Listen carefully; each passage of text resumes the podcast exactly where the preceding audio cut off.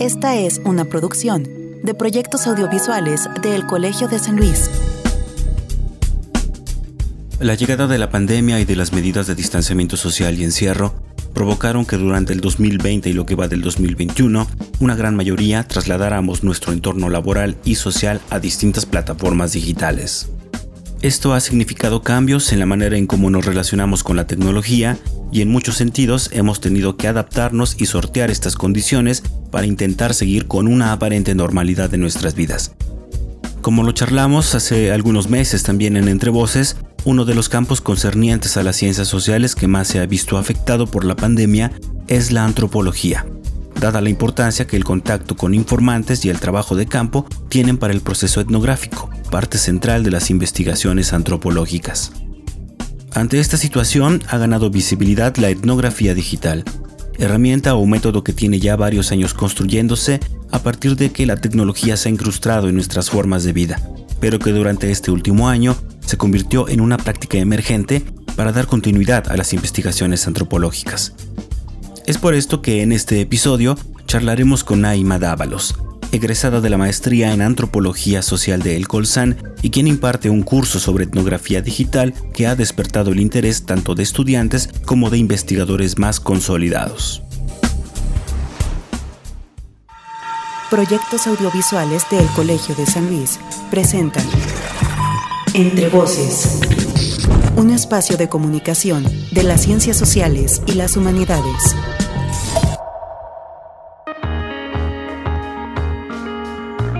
Qué gusto darles la bienvenida a un episodio más de Entre Voces, el espacio de comunicación de las ciencias sociales y las humanidades del Colegio de San Luis, Centro Público de Investigación en Ciencias Sociales y Humanidades de el CONACID.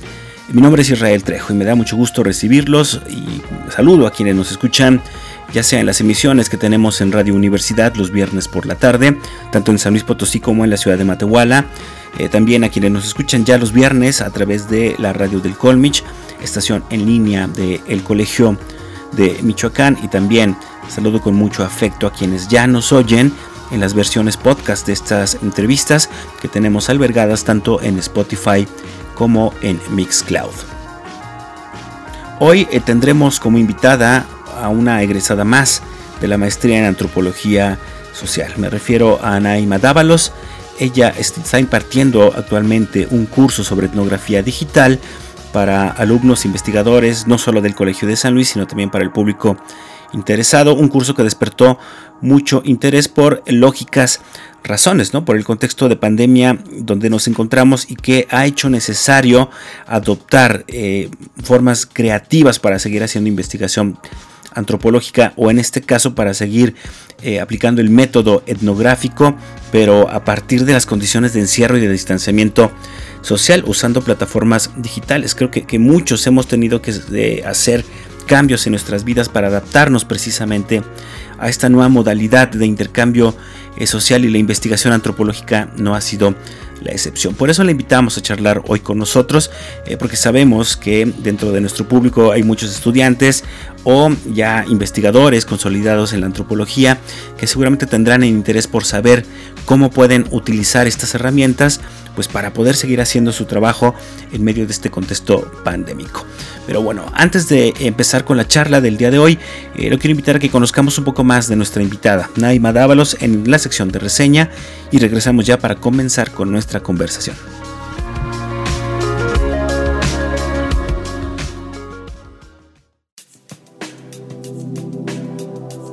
Naima Dávalos Vázquez es licenciada en Ciencias de la Comunicación por la Universidad del Mar y maestra en Antropología Social por el Colegio de San Luis, con una tesis sobre proceso ritual y virginidad entre los zapotecos del Istmo de Tehuantepec, Oaxaca. En la actualidad, estudia el doctorado en Ciencias Antropológicas en la Universidad Autónoma Metropolitana Iztapalapa, con una investigación sobre la digitalización y apropiación en las relaciones sexoafectivas de las juventudes oaxaqueñas. Sus temas de interés son los estudios de género, las juventudes, la cultura digital y la tatificación en el contexto latinoamericano. Es parte del grupo de investigación Juventud y Cultura Digital del Seminario de Investigación en Juventud de la UNAM y miembro de la Red Nacional de Jóvenes Investigadores de la UNAM y de la International Association for Media and Communication Research en el grupo de trabajo digital Divide. Entrevista.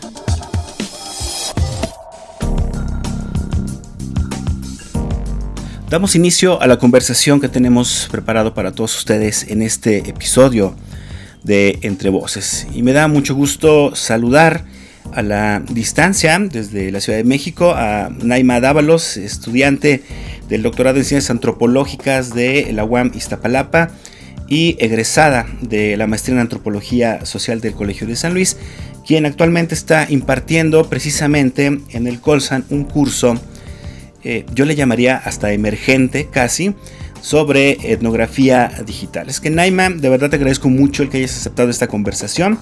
Eh, ¿Cómo estás? Hola Israel, buen día. Muy, bien, muchas gracias. Estoy eh, muy contenta de estar aquí con ustedes, de volver al Colsan, aunque sea en este formato digital, pero de pasar por el Colsan también aquí con ustedes. Gracias, gracias. Exactamente, y precisamente de esto de cómo estamos ahora eh, nosotros mismos charlando de manera digital tiene que ver mucho la conversación de, que vamos a tener, que es este campo precisamente de la, de la etnografía eh, digital. Nosotros hace eh, por ahí un par de meses charlábamos con algunos investigadores del Colsan sobre cómo se estaba modificando la práctica antropológica precisamente a partir de, la reducción de la movilidad social con la pandemia, ¿no? Pero en este caso, bueno, me interesaba mucho charlar contigo sobre etnografía porque vamos, es el corazón, por así decirlo, eh, de la práctica trompológica, una herramienta sumamente fundamental y necesaria para la, para la misma. Eh, pero sí quisiera que entráramos primero como en un campo de definiciones, aunque parezca muy obvio em, decir que etnografía digital tal vez se refiere a hacer etnografía en redes sociales, que era al menos la idea que yo tenía antes de plantearte la entrevista, que nos dijeras más o menos cómo podríamos definir o, o cuáles son los sentidos o acepciones que tiene precisamente el concepto de la etnografía digital. Gracias. Sí, es un poco, un poco emergente el tema, aparentemente, aunque ahora quizá tengamos oportunidad de charlar de cómo, cómo más bien se hizo visible en este momento. Pero en realidad la etnografía, si nos vamos como a los conceptos, eh, hay, actualmente hay un debate en si incluso todavía se le tendría que incluir el adjetivo de, digital, porque en realidad hacemos etnografía de pues de la vida social, ¿no? Solamente que en un campo específico, que sería lo digital. Si tuviéramos que pensar en cómo es la etnografía digital o qué la distingue, pues tendría que, incluir eh, la dimensión digital en varias partes de sus, de sus elementos. Entendemos que la etnografía es, incluye una dimensión epistemológica, es decir, que definimos por eh, vida social y por la convivencia que, estamos estudiando de, las personas que elegimos o del grupo de personas que elegimos. También es una monografía incluso que entregamos, ¿no? Al final. Y el, el, núcleo, digamos, es el trabajo de campo, ¿no? En el que se tiene que ver quizá reflejada esta, esta dimensión digital. Edgar Gómez Cruz, que es, un, es un investigador mexicano que se fue a Australia ahora y desde allá está trabajando estos temas, muy atinadamente hacía una división, como para pensarlo un poco más materializado esto, de cómo ver este objeto digital, este campo digital, digamos. El, eh, el estudio de este campo digital, pensaba él, podemos hacer un estudio de, lo, de una etnografía digital si nos basamos volcamos toda nuestra investigación a ese campo, digamos, ¿no? Es decir, a estudiar, por ejemplo, como tú mencionabas, ¿no? Que es lo más común, una red social. O eh, eh, podemos pensar la etnografía digital como un objeto, es decir, como un elemento específico que acotamos en esa realidad. O como una herramienta que yo creo que eso es incluso lo más común, aunque la gente diga no estoy haciendo etnografía digital. Ahora actualmente las, las herramientas digitales todo el tiempo están presentes en las investigaciones, ¿no? Entonces va a depender de, cómo dimensionamos esto, pero creo que lo, lo que une a, o lo que le da sentido a la etnografía digital es que nosotros incluyamos esta dimensión digital en la reflexividad de, nuestro, de nuestra investigación, ¿no? que, que pensemos em, diferentes elementos que se vinculan a nuestra investigación, tomando como eje esa dimensión, ¿no? Y no solamente como una herramienta, porque si no, entonces quizá no estamos haciendo etnografía digital, ¿no? Oye, y un poco lo mencionabas ahorita, eh, este es un campo, lo podríamos llamar emergente, sí, tal vez, tomando en cuenta como todo el historial que tiene eh, ya la práctica etnográfica en la antropología desde hace, pues, no sé, más de 100 años, por así decirlo, pero eh, sí no es de ahora de la pandemia, o sea, ya se estaban haciendo eh, investigaciones sobre estos nuevos, le voy a llamar así como territorios, ¿no? que tienen que ver con las tecnologías y lo digital y las comunidades el ciberespacio, como se le llamó en algún momento. Eh, más o menos desde, cuándo eh, comienza a trabajarse esto de la etnografía digital, en Naime, ¿cuáles eran más o menos las preocupaciones y las temáticas que había detrás de estos primeros acercamientos hasta la actualidad?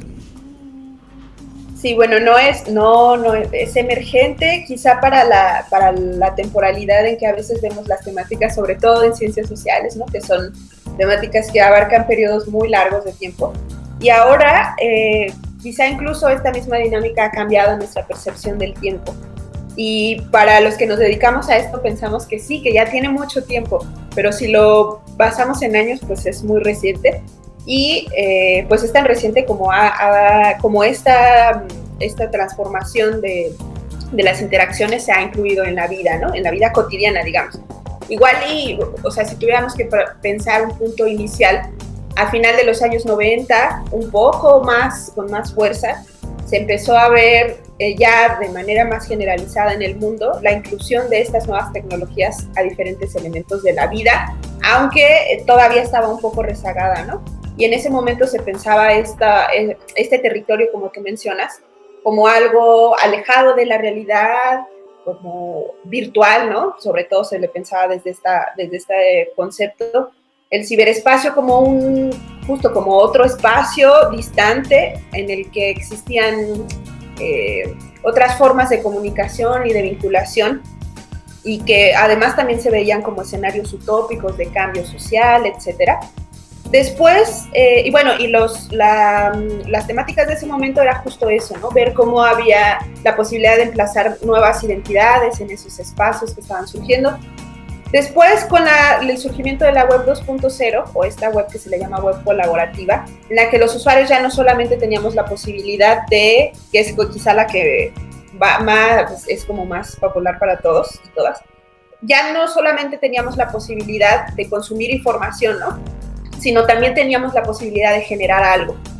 Entonces, esto transforma nuestra manera de, participar y también de percibir estas realidades y ya no se piensa como algo ajeno, sino más bien vinculado a la realidad cotidiana de, una manera un poco al principio difícil de, pensar.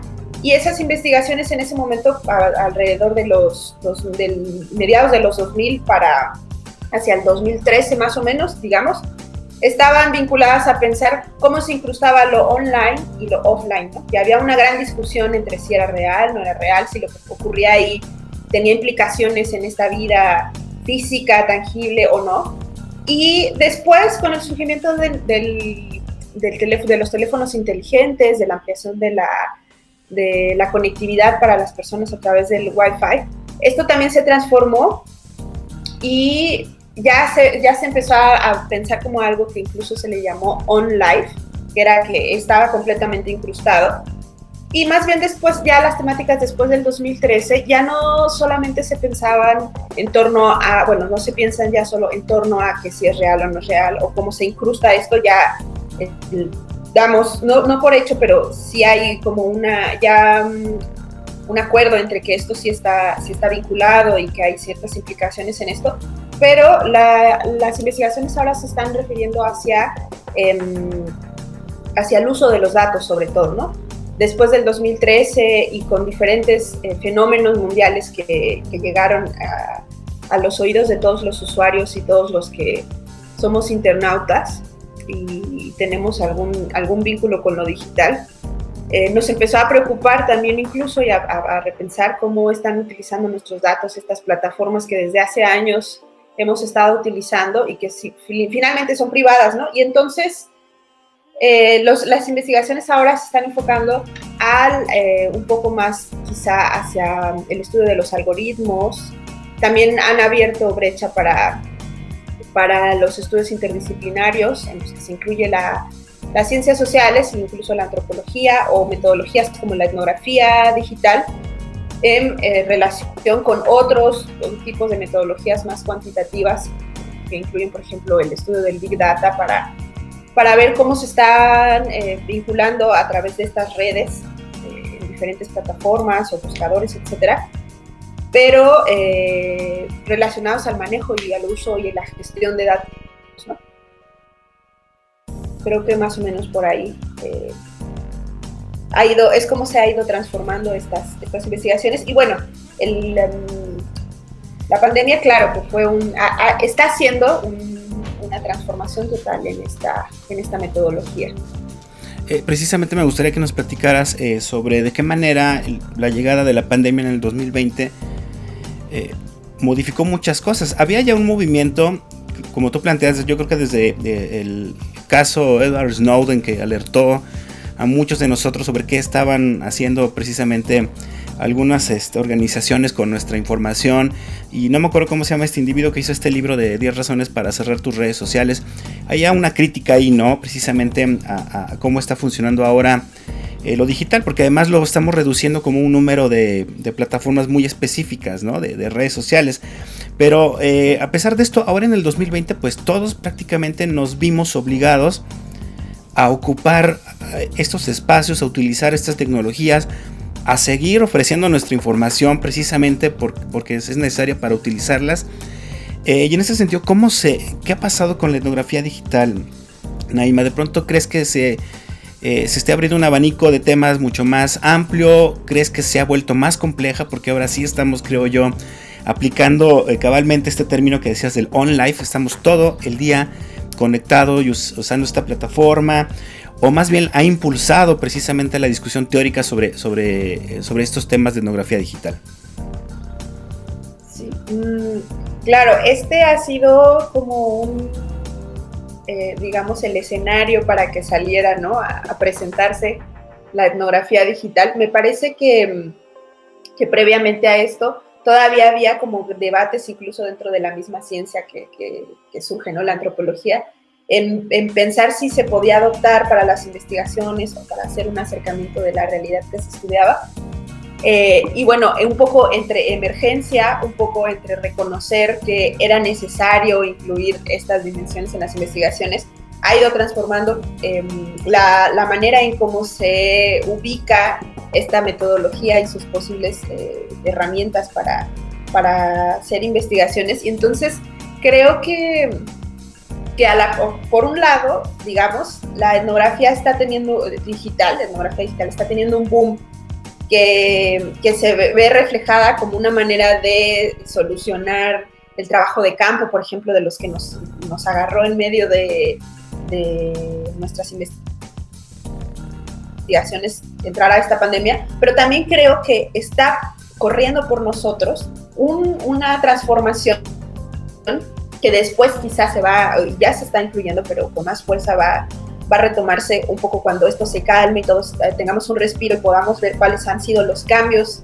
en nosotros y en nuestras dinámicas sociales y cotidianas a través de la llegada de la pandemia y de la digitalización casi por completo de diferentes dinámicas, ¿no? Ahora se ha digitalizado mucho, o sea, nuestro trabajo, nuestra manera de, de, de vincularnos y relacionarnos con las personas, nuestra mm, eh, nuestras opciones para pedir el súper, o sea, todo se ha volcado a lo digital, ¿no?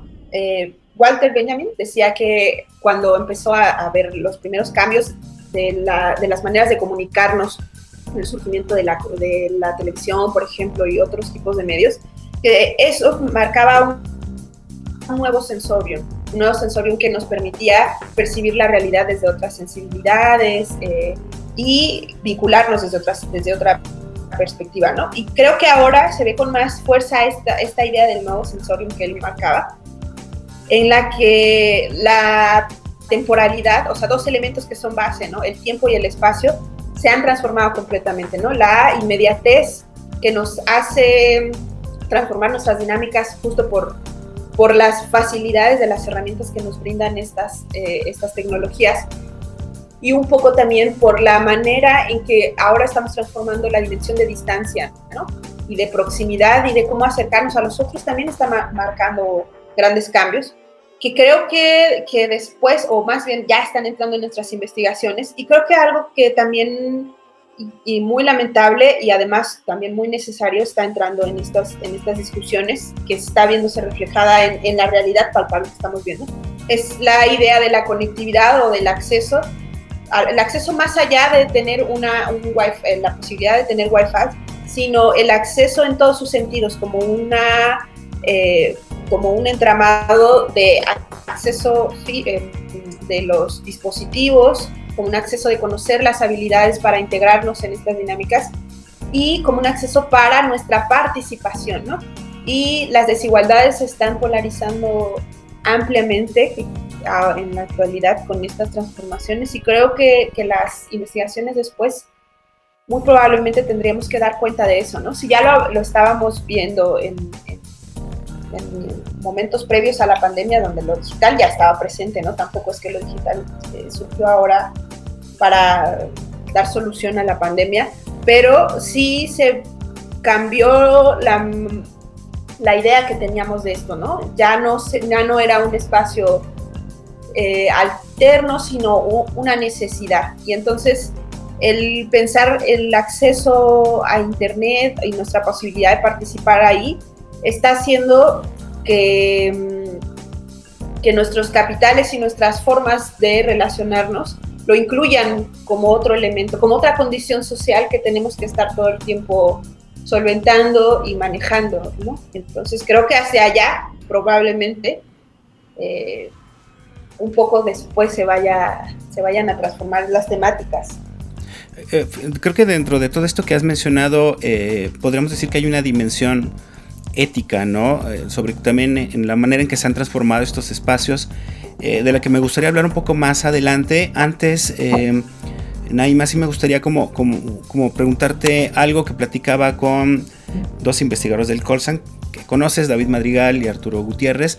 Ellos decían que, que, al momento de trasladar precisamente eh, la obtención de datos a través de la etnografía digital, había una parte sensorial que se perdía digamos, de no estar como presencialmente, ¿no? Por ejemplo, en una, eh, no sé, en, un, en una comunidad o estar en una peregrinación, que ellos sentían que se estaba perdiendo esta otra parte de la información que solo obtenías estando ahí. Eh, ¿Tú cómo lo ves? Tú que, digamos, ya lo has trabajado desde hace rato, o sea que para ti no es algo a lo que hayas acudido ahorita tanto por la emergencia. Eh, ¿Crees que esto está pasando? ¿Hay como algunas diferencias, similitudes entre eh, hacer la etnografía en la vida real y, ahora a través de, herramientas tecnológicas? Sí, ese es un gran tema, incluso en el curso que ahora estamos surge todo el tiempo, ¿no? Y me he dado cuenta que sobre todo, ¿sabes? En torno a qué elemento surge, en torno al cuerpo. En torno a, o sea, sí, porque hay gran parte de, de nuestros sentidos y nuestras formas de, percibir la realidad que sí están en lo digital, pero, pero todo el tiempo surge la idea de qué, qué pasa con el cuerpo, ¿no? O sea, el cuerpo finalmente queda, queda como relegado un poco en estas dinámicas o qué, qué ocurre con el cuerpo y con otros, con otros sentidos que están presentes en el campo físico, sobre todo cuando hacemos trabajo de campo etnográfico. Creo que sí, o sea, tendríamos que reconocer que claro, hay una transformación ahí, ¿no? Y es un poco difícil quizá em, decir o decidir si uno es mejor que el otro o si eh, uno nos puede dar mejor información que otro, ¿no? O sea, es un, creo que está complicado pensarlo desde ahí y creo que igual eh, trasladar esta, este debate o esta discusión hacia no, no solo cómo lo percibimos nosotros, porque una cosa es cómo lo percibo yo como etnógrafa y como mi vida personal, ¿no? Pero quizás si lo trasladamos al terreno, tendríamos que preguntarles a esas personas con las que estamos eh, realizando la investigación qué piensan ellos. ¿Es relevante para ellos? ¿No es? ¿Es real? ¿No es real? eh, eh, no sé, pensarlo desde ellos quizá nos dé herramientas para construir una idea un poco más aplicable a esto, ¿no? Pero finalmente sí se están, sí se están trasladando nuestros sentidos y sí se está transformando nuestra manera incluso de hacer trabajo de campo, pero creo que incluso también tendríamos que cambiar las, los, temas, ¿no? Para, para acercarnos a estos, a, estos nuevos territorios digitales. Y evidentemente aquí es algo que, apenas está en construcción, me imagino.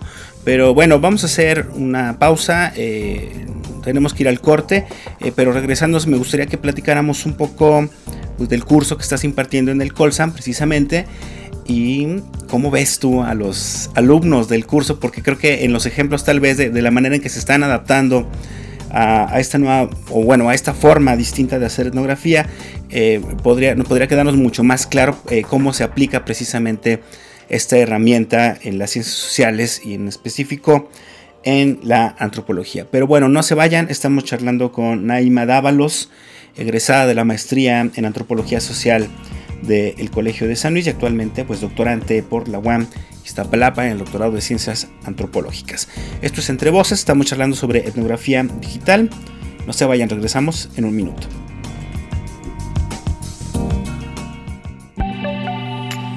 Estás escuchando Entre Voces el programa de radio del Colegio de San Luis. Contáctanos radio colsan.edu.mx o visita nuestro micrositio web entrevocescolsan.wordpress.com. Entrevista.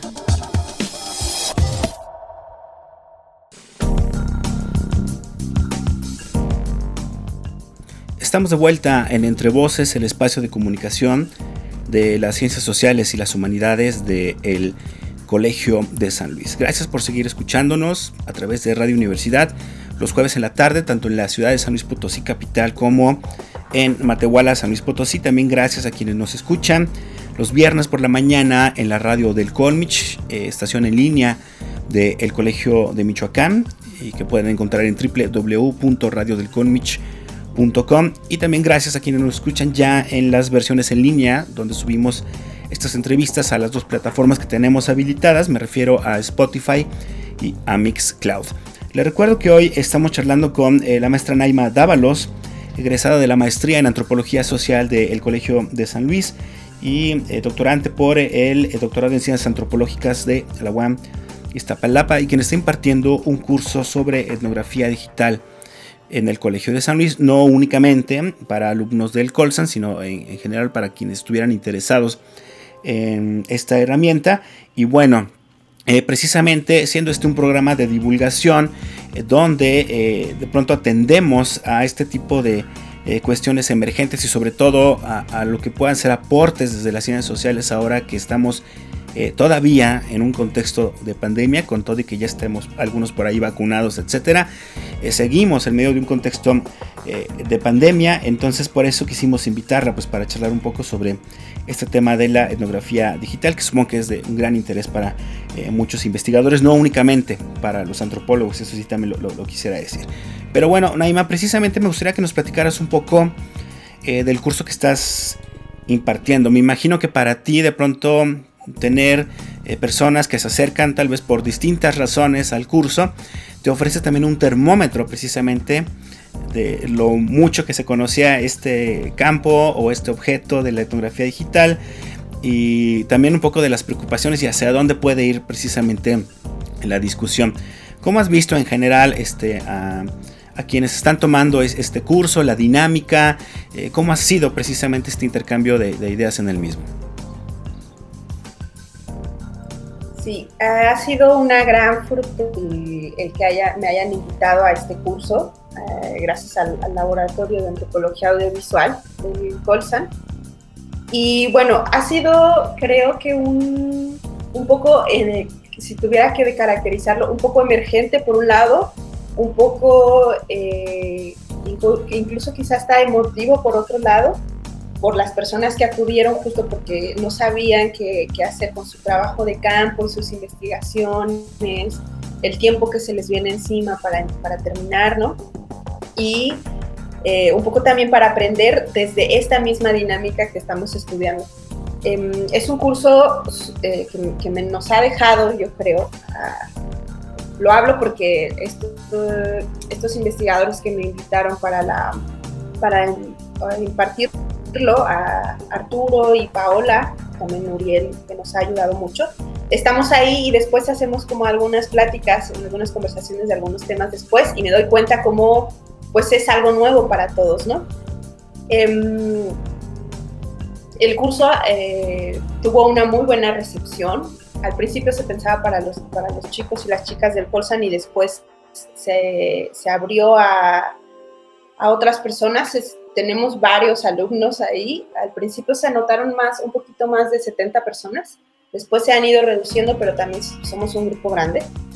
Y ha, sido em, también como una especie de laboratorio en todos sentidos. Uno, eh, yo nunca había dado una clase así en este formato, y entonces uno va, va acoplándose, ¿no?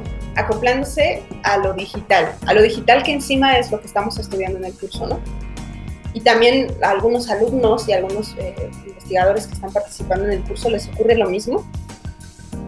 Y entonces hay como una mezcla entre, entre discutir los temas desde la academia y discutir temas desde la vida personal, ¿no? Desde lo que nos está ocurriendo. Hay como una combinación muy interesante ahí que, está muy rica para, para esto. Y también eh, un poco que son de diferentes niveles también. Hay, investigadores, hay chicos de licenciatura, chicos de maestría, de doctorado, entonces las problemáticas y las eh, formas de, pues sí, de acercarse a estos nuevos conceptos son distintas pero algo que nos atraviesa a todos y a la mayoría, quizá un poco menos a mí que lo estoy impartiendo y que como decías ya tengo más tiempo porque con este tema yo inicié el doctorado, o sea que, que no, no lo definí porque empezó la pandemia, sino era una temática que a mí me interesaba desde antes. Eh, algo que nos atraviesa a todos en el, en, el, en el curso es que es algo nuevo, ¿no? Entonces todos vamos de la mano un poco aprendiendo, aunque seamos de diferentes aunque sean diferentes niveles y las, la, me he dado cuenta, ahora vamos en las, ayer fue la sesión número 6. Ya nos faltan dos sesiones nada más, un poco triste también. Me doy cuenta cómo ha, hemos ido cambiando eh, el uso de los conceptos que, que utilizamos para definir las cosas o para referirnos a diferentes temas, ¿no? Todos entramos bueno, los que entraron al curso entraron como con conceptos de los inicios de este tipo de, de estudios, pero aplicados a, un, a una temática que ya no, ya, no, ya no daba ese concepto, ¿no? Y gracias al, al curso, por ejemplo, la idea de los, del ciberespacio, lo virtual, y gracias al curso se han dado cuenta de cómo ese concepto no era tan abarcativo para su investigación y lo han cambiado, etcétera, ¿no? También han presentado eh, últimamente en las últimas dos sesiones sus avances y ha sido súper gratificante ver cómo en esta emergencia de tomar el curso y ir haciendo a la par la investigación les ha dado muy buenos resultados. Hay una chica que está haciendo un curso sobre em, prácticas rituales, eh, prácticas religiosas, perdón, y al principio pues iba al templo que, que, había elegido, pero después tuvo que cambiar toda la dinámica, pero a través del WhatsApp, eh, de las videollamadas, etcétera, y de problematizarlo y no verlo como una solo como un salvavidas, sino más bien problematizar la herramienta que está utilizando, pues le ha dado otros datos.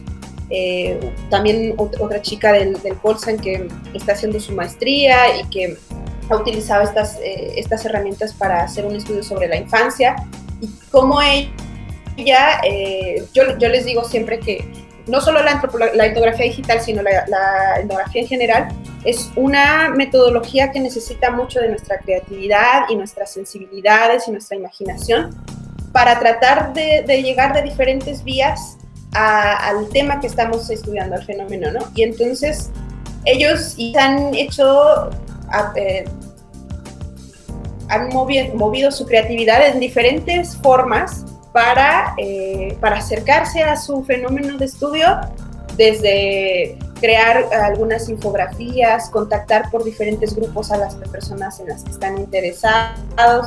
O sea, hay como un montón de, de movimientos ahí.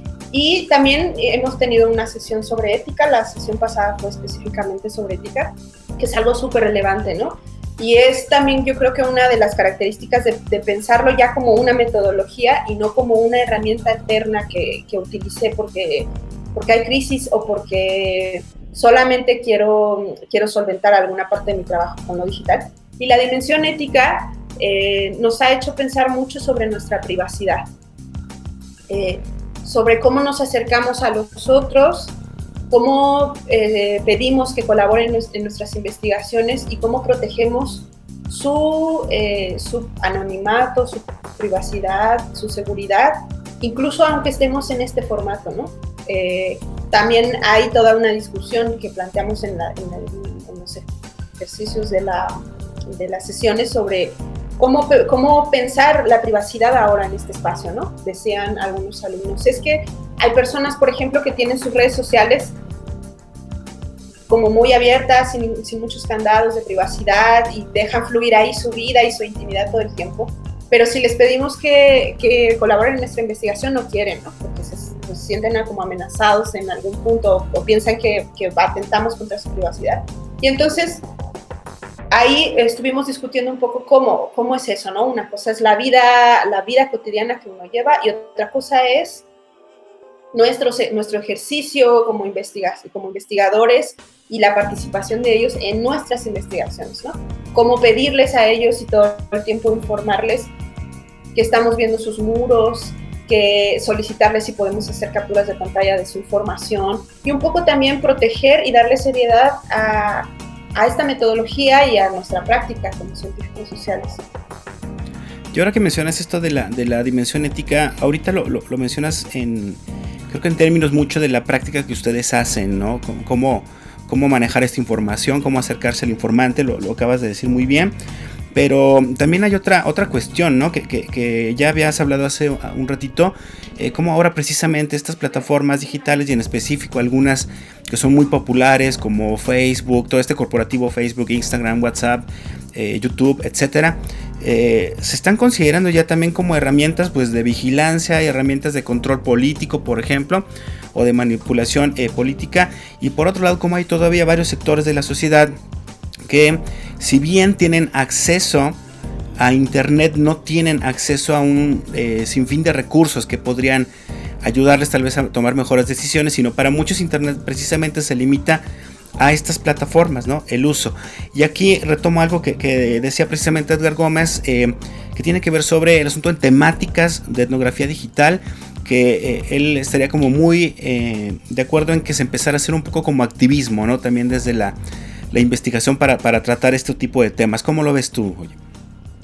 Sí, eh, sí, bueno, él le llama activismo, ¿no? Como poco para, para definirlo. Y sí, es sumamente necesario. También en, el curso incluí una, sesión sobre datificación y algoritmos, que, que aparentemente parece muy distante al trabajo que hacemos los científicos sociales, pero no, o sea, está ahí atravesado todo el tiempo y es también habla del cambio de paradigma que estamos eh, viviendo actualmente, ¿no?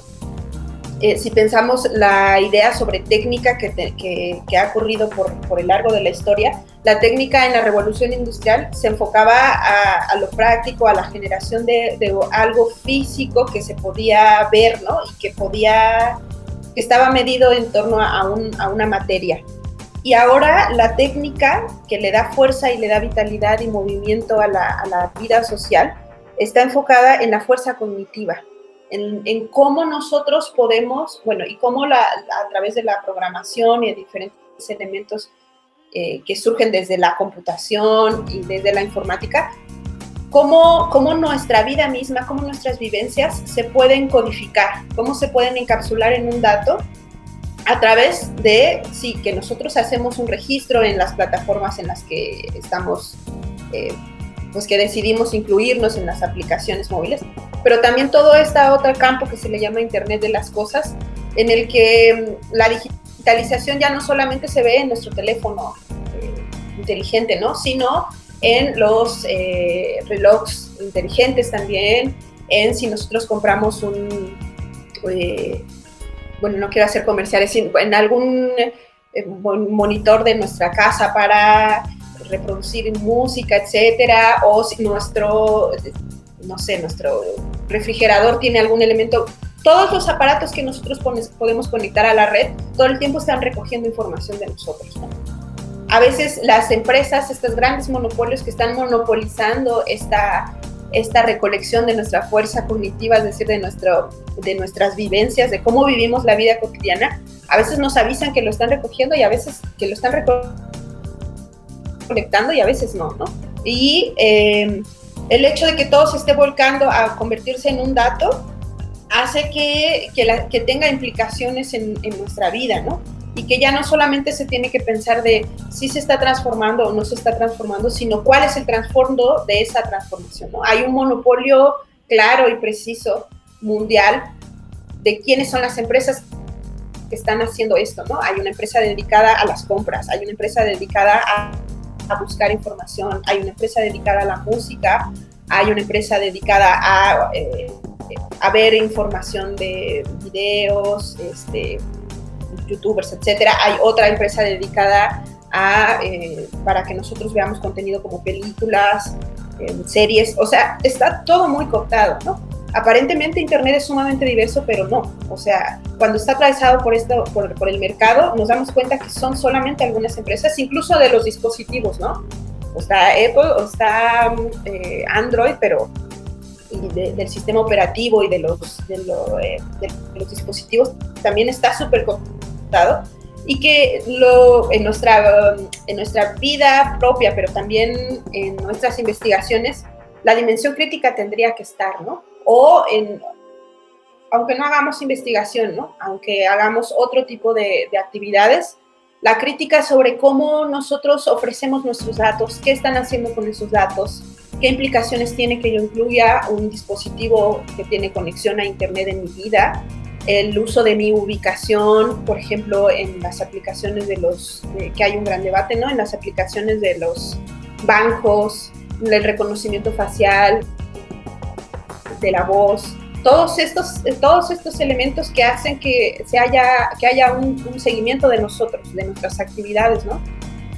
los datos biométricos, por ejemplo, ¿no? que también en, México es todo un tema ahora con, con las líneas telefónicas. ¿Qué implicaciones tiene eso y cuál es nuestra, nuestra, nuestra discusión en torno al uso de nuestra información, de nuestra privacidad? Y claro, ya trasladado a, a, los trabajos de investigación, esta idea de lo, del activismo o de la dimensión crítica, que es, yo creo que es sumamente importante, ¿no? Y incluso en América Latina es sumamente necesario, ¿no?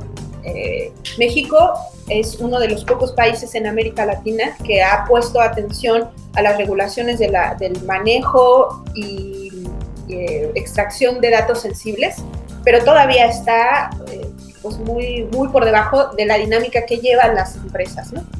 Entonces creo que sí es algo súper relevante esto que menciona Edgar Gómez Cruz y que, que sí, que como científicos sociales tenemos una responsabilidad ahí también.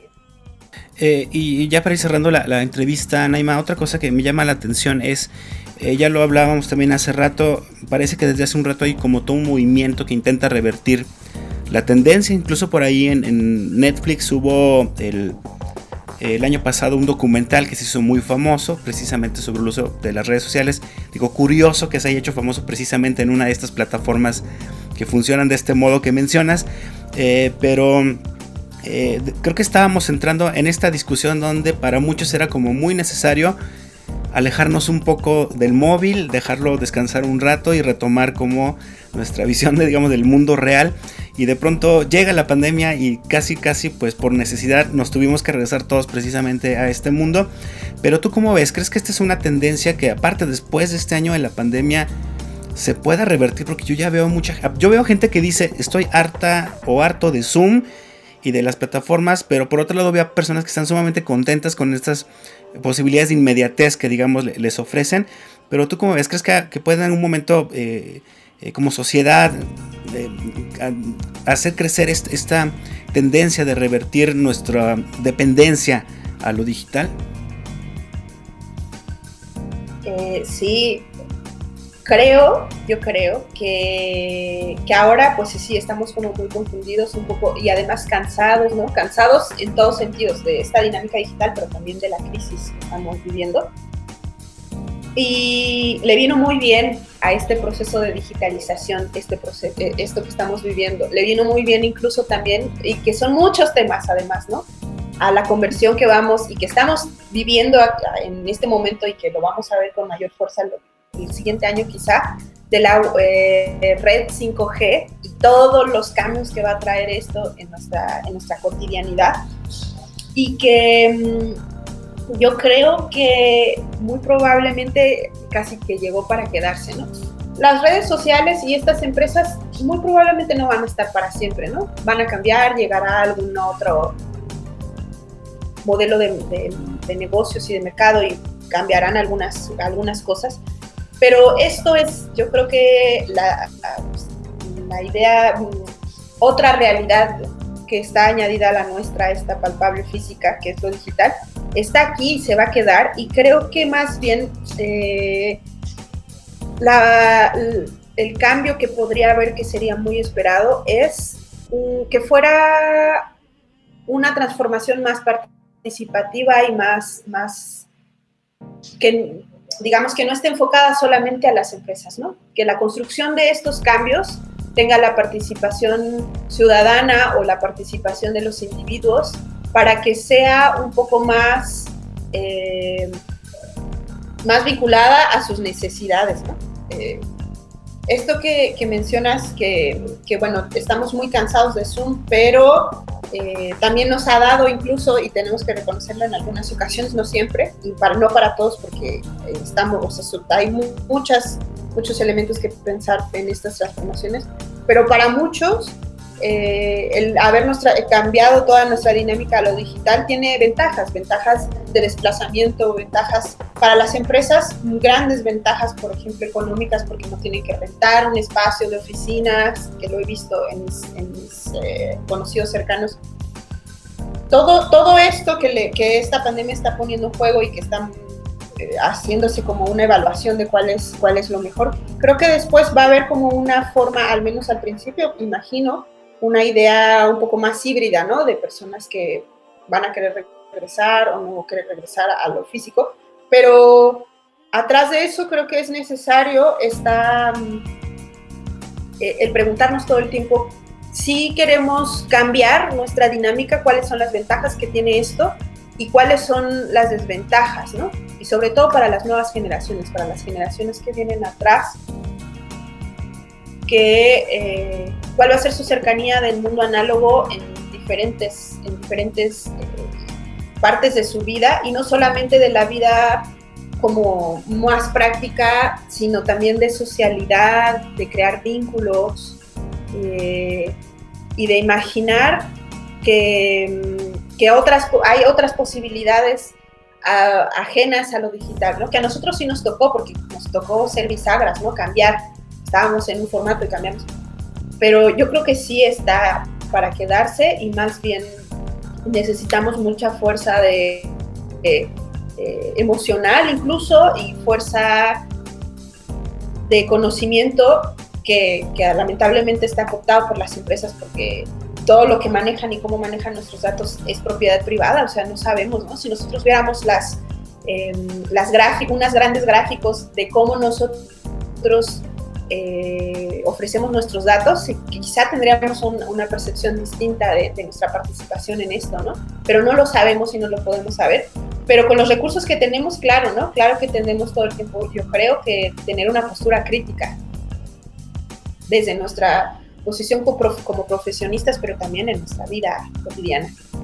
Claro, creo que, que, es importante siempre mantener esta postura crítica y también esta dimensión ética Digo, porque a mí me queda muy claro cuando hablas de ventajas es que tal vez ahorita no podremos hacer un activismo a la distancia, por ejemplo, por las protestas de Colombia, por un lado, y por otro lado, del lado contrario, o sea, en el lado de las desventajas, no estaríamos viendo cosas tan penosas, por ejemplo, de las eh, campañas políticas, cómo se pensaron a través de, redes sociales, ¿no? Creo que tienen estos dos sentidos que corresponde mucho a, a, nuestra responsabilidad como ciudadanos, precisamente, que ya estamos completamente mediados por estas tecnologías, saber para, qué las usamos y cómo las, las aprovechamos. Oye, Naima, pues te agradezco mucho. De verdad ha sido una charla muy, muy interesante y creo yo principalmente muy pertinente porque todos estamos ahorita precisamente en este ring, ¿no? De lo, de lo digital, ahí estamos todos ahorita conviviendo.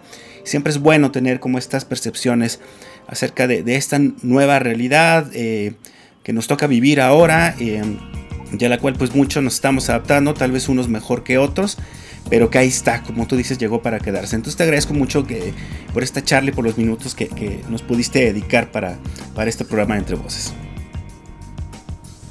Muchas gracias, muchas gracias Israel por invitarme y al colegio y a los que están del otro lado escuchándonos. Gracias también. Muy bien, pues gracias a ti y yo pues ya me despido de este programa. Lo invito a que nos escuche la semana que entra precisamente porque vamos a hablar sobre el tema de, color, de Colombia con Guillermo Dabacho, un investigador de una universidad colombiana eh, que nos va a poner un poco en contexto qué es lo que está pasando. Sabemos que precisamente por todas estas mediaciones tecnológicas también a veces la información puede estar sumamente sesgada. Entonces siempre es bueno tener eh, información de primera mano sobre este caso. no se vaya, eh, yo más bien lo quiero invitar a que nos veamos en la semana entrante, ya sea jueves, viernes o en la versión podcast, en un episodio más de Entre Voces, el espacio de comunicación de las ciencias sociales y las humanidades de Colegio de San Luis. Yo soy Israel Trejo. Nos vemos hasta la próxima vez. Esto fue Entre Voces. Espacio de comunicación de las ciencias sociales y las humanidades. Producción. Proyectos audiovisuales del Colegio de San Luis. Conducción y contenidos. Israel Trejo Muñiz. Realización. Lucero Negrete Espino.